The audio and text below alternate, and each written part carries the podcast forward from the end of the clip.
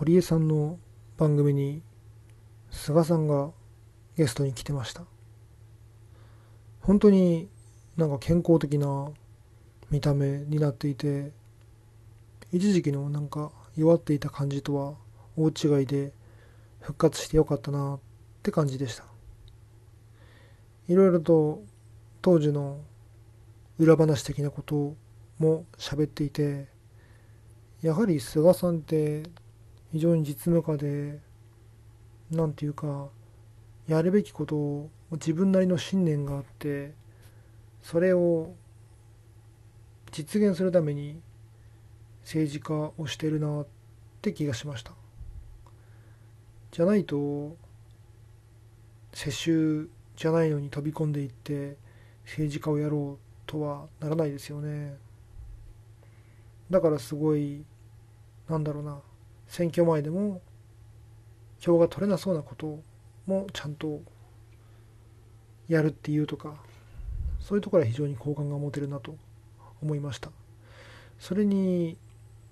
多分かなり喋りもうん面白い人でそれこそ官房長官時代なんかそういうのありましたよね。喋りが面白いのを取り上げるみたいな。ただ総理になってからはやはり矢面矢面の矢面ですしあまりそういう軽やかな発言もできずに、まあ、総理になってもこういうふうに政策を断行していく力という意味では稀有な総理でもあるんでしょうけどもやはり人間的な魅力とか伸び伸びやってもらうっていう点で言ったら2番手3番手とか裏方とかそっちの方が本人も伸び伸びしてやりやすいんじゃないかなと。思いました。また是非何か活躍してほしいなと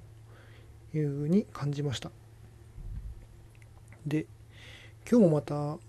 ロシアの本を読んでいまして引き続き「よみがえるロシア帝国」佐藤勝さんの本を読んでいます。大体全体の2割ぐらい読み進めてきていて面白くなってきました。佐藤勝さん外交官としてロシア、まあ、ソ連にいてでソ連の学生たちに資金援助しながら進学を教えたり、まあ、ある意味打算的にそれによって日本に好感を与えようとしたってことも書いてますね。いい印象を与えようっていうことですね。なんかそう聞くと外交官の仕事って本当になんだろうな高尚な仕事だなと思いました。まあ書いてる通りやってるかっていう問題もあるでしょうしみんながみんなそうしてるかっていう問題もあるんでしょうけどもなんか一つの国だなと。一つの国を一人で体現してるなと思いました。まあそれはさておき。で物語の一シーンでその佐藤さんととロシア、まあ、ソ連の黒い大佐と呼ばれている人角の人物と学生たちが集まって会食をする、まあ、会食をしながら話し合いをするっていう場面がありました。その中で非常に今聞くと面白いなと思える会話が繰り広げられていました。それは学生たちが大佐に質問して大佐っていうか元大佐のアルクスニスという人ですね。それに質問していました。非共産化したソ連ソ連解体後のロシアそれをどう維持するか。という質問をアルクスニスにしていました。アルクスニスはそれは私もそれは私にもよくわからないが神話が必要だと思う。ロシア人を束ねていく神話だ。ロシア人はここにあるという存在概念ではなくなっていくという生成概念で捉えるべきだと思う。と答えて、その後、それはファシズムとかナチスの突撃隊の思想ではっていう風な感じで切り返されて話が進んでいくっていうシーンでした。ロシア人を束ねるっていう概念を聞いて多分何も事前情報がなくここを聞いてればはあロシア人束ねられるんだっていうぐらいの感想しか思い当たらなかったんでしょうけれどもこの間古典ラジオの特別編でウクライナとロシアの会を聞いて第6回でしたかね全6回のうちの。でそこで語られていたことでいやそこ以外でも語ってたかな。ロシアはいかにして国家をまとめるかっていうような話をしていました。共産主義でまとめようとしたけどもまとめられず国民国家でまとめようとしたけどもまとめられずで民族はいろいろいて民族でもまとめられず宗教もいろいろあって宗教でもまとめられずプーチンはどういうふうにまとめるかっていう国家観を見出しきれていない。そんなことを深井さんだったかが言っていました。それを聞いてその概念はあまりなかったなと考えました。やはり日本にいると考えづらいですよね。まあ古典ラジオでも触れていたかと思いますけれどもやはりこの分かりやすい陸の孤島というか、まあ、島国で地続きの隣国がないという中とある程度単一と言える民族もちろんそうではない外来の人たちもいますし昔から住んでいた別の民族と言える人たちもいますので一概に言い切ってしまうのは語弊がありますけれどもただ多数派という意味でいけばかなりの多数派が一定の民族を占めるという環境そうなってくるとまあそれこそ環世界の概念にも通じますけども自分たちの環世界でしか物事の尺度物事を測れないわけですね。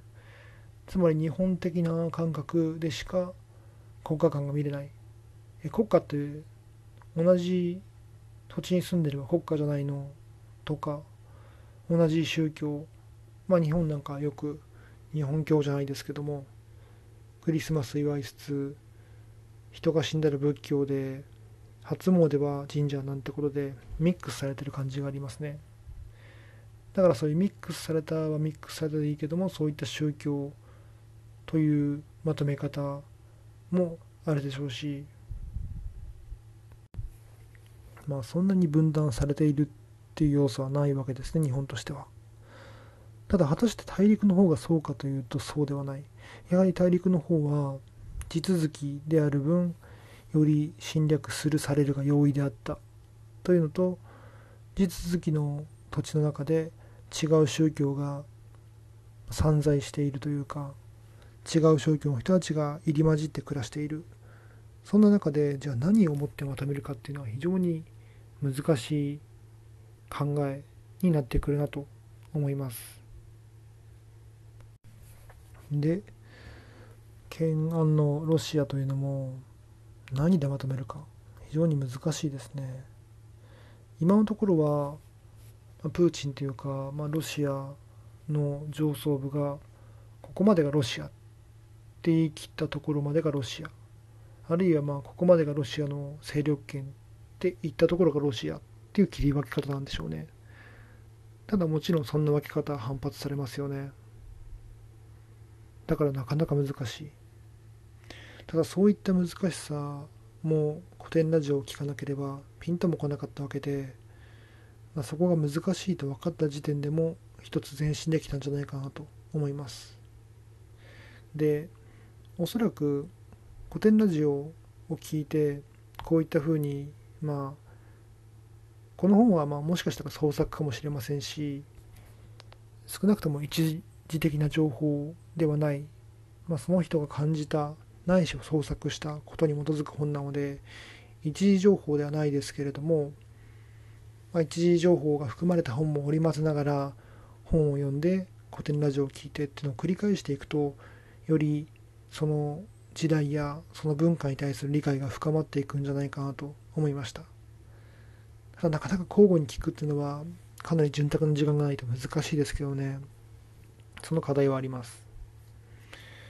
ただまあそれをしても世界の成り立ちというか世界の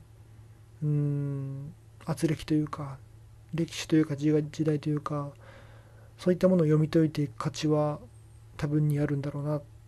というふうにも思います。ということで今回はニュースビックスの堀江湾で菅さんがゲスト